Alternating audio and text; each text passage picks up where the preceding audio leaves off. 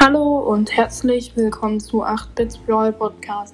In dieser Folge geht es um die chromatischen Brawler in Schulnoten bewerten. Ja, fangen wir direkt an. Gale war da, ich spiele seit dem ersten Brawl Pass. Ja, deshalb kann ich mich daran relativ gut erinnern. Das war die erste Season. Händler Gale, er ist jetzt nur noch episch. Das heißt, wenn ihr jetzt ähm, vor, vor äh, zwei äh, vor in der dritten Season, also ich glaube ab der dritten Season war er episch. Wenn du ihn in der zweiten Season gezogen hast, also mythisch, in der ersten legendär. Ja. Ich würde ihm jetzt aktuell eine 3 Minus geben.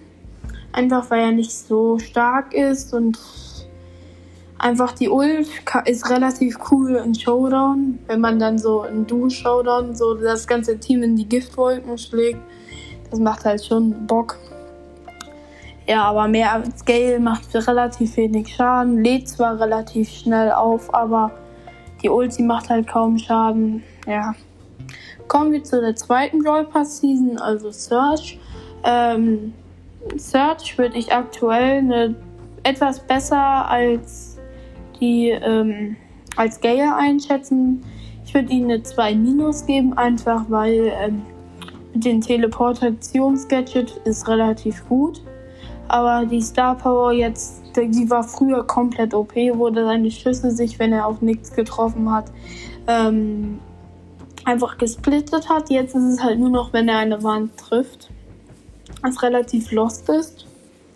Ja, da würde ich eher die zweite Star Power empfehlen einfach der Eiscontainer, weil dann bekommt er halt, wenn er stirbt, dann, wenn er auf Stufe 2 war, äh, Stufe 2. Ja. Kommen wir dann zu Colette.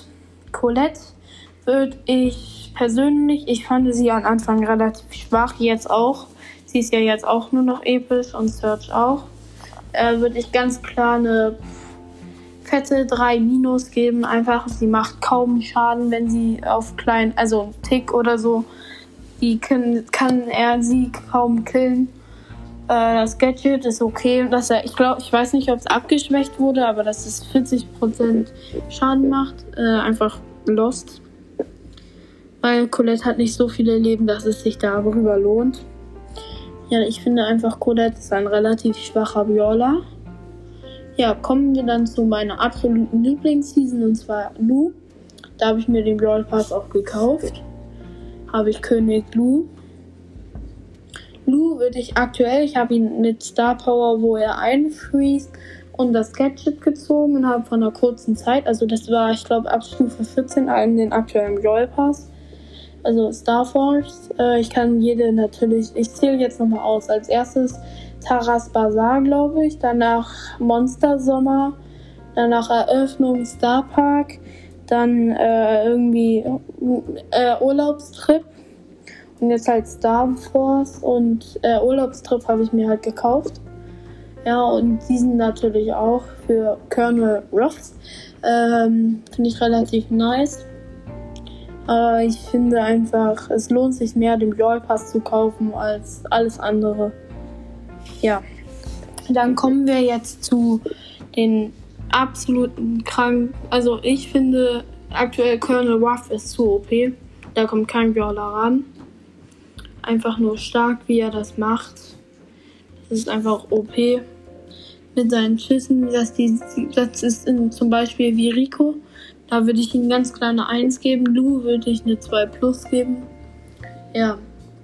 Colonel Ruff eine 1 einfach, weil seine Ult relativ OP ist. Sie kann Wände kaputt machen, wenn ein Teammate oder du die Ult aufsammelst.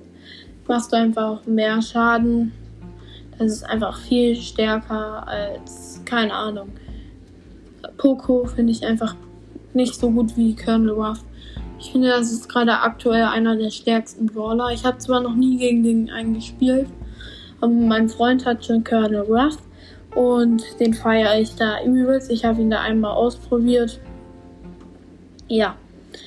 Und ja, das war's mit dieser Podcast-Folge. Ciao.